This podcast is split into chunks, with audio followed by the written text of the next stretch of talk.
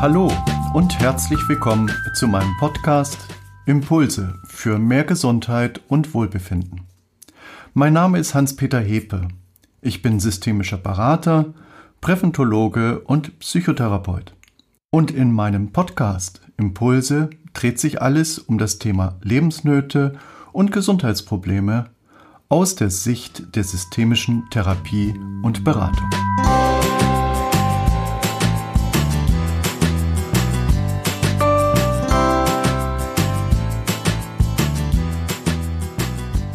Mein Thema heute, ich komme mir so dumm vor. Wenn Sie sich wieder einmal so dumm vorkommen, dann sollten Sie sich an das Märchen des Kaisers neue Kleider erinnern.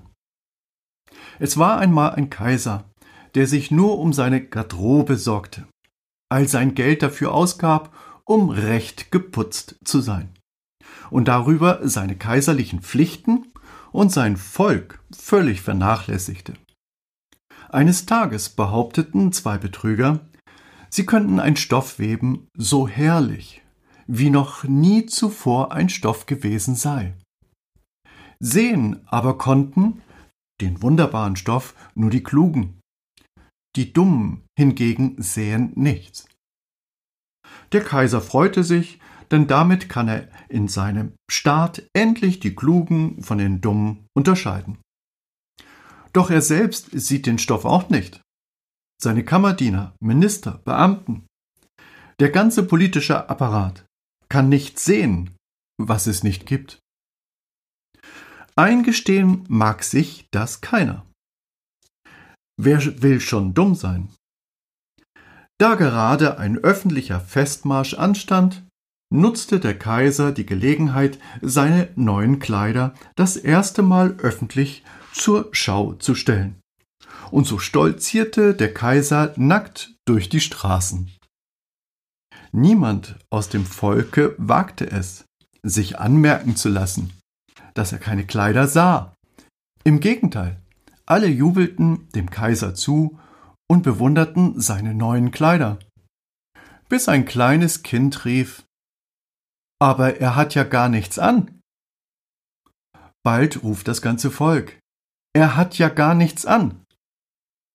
Der Kaiser ahnt, dass das Volk wohl recht hatte und dachte bei sich, dass er dies nun aushalten müsse und setzte den Festmarsch fort. An dieser Stelle ist es wichtig zu erwähnen, dass Ähnlichkeiten mit lebenden Populisten, Diktatoren und aktuellem US-Präsident rein zufällig sind. Zurück zum Märchen. Seit 1980 zeigten wissenschaftliche Experimente auf, je höher der Status und die Anzahl der Personen, die eine andere Meinung vertreten, desto stärker lässt sich der einzelne Mensch beeinflussen. Motiviert durch den Wunsch, gemocht zu werden und dazuzugehören, zeigt der Einzelne in der Gruppe häufig erhöhte Übereinstimmung. Auch wenn dies bedeutet, gegen die eigenen Überzeugungen zu handeln. Kein Wunder, wenn wir uns manchmal so dumm vorkommen. Mal ehrlich, uns hätte doch in der Corona-Krise auch einfallen können, Desinfektionsmittel zu spritzen. Wie cool ist das denn? So ein Präsident weiß schon, wovon er spricht. Er hat ja viele hundert Berater. Kurz danach dachte der Präsident, da muss er jetzt wohl durch. Und bezeichnet Andersdenkende als Fake.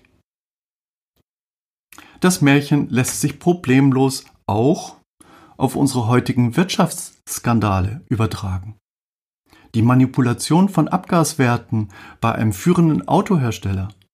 Es lässt sich vermuten, dass auch hier einige Gruppenmitglieder diese Machenschaften kritisch gesehen haben. Dies aber aufgrund des Drucks des Kaisers, äh, Entschuldigung, des Vorstands nicht äußern konnten. Sie verhielten sich genauso wie die Minister und Kammerdiener in unserem Märchen.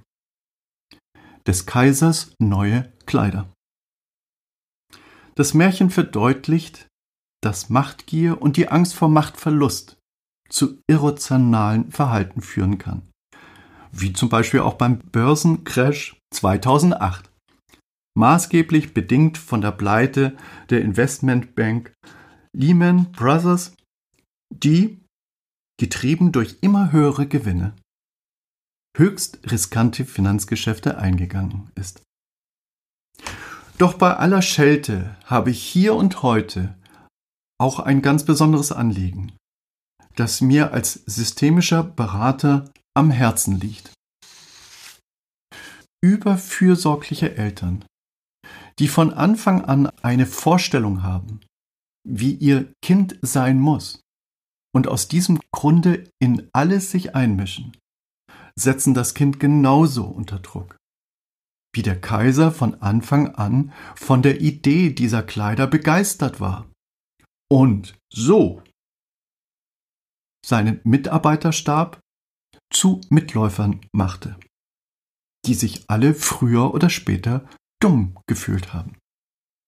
Eltern, die von Anfang an über das Kind und sein Handeln bestimmen, potenzielle Hindernisse auch aus dem Weg schaffen, beschwören eine Welt herauf, in der ihre Kinder aggressiv, frustriert und emotional instabil herumirren.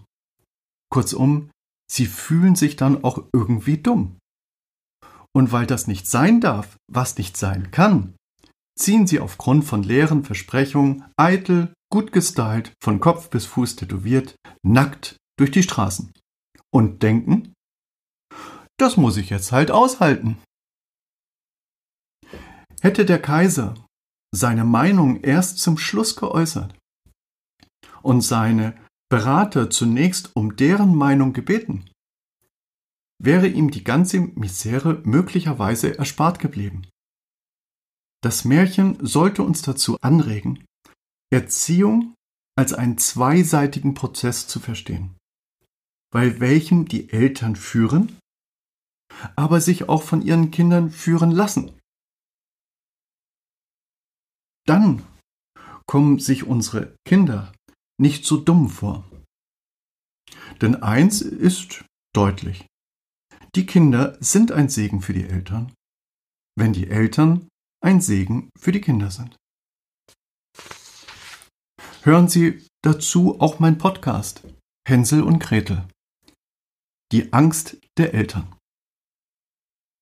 Um die nackte Wahrheit zu erkennen, bedarf es auch heute noch mutiger und unangepasster Personen wie das Kind im Märchen. Das Märchen des Kaisers neue Kleider fordert uns dazu auf, Autoritätspersonen, aber auch sich selbst kritisch zu hinterfragen.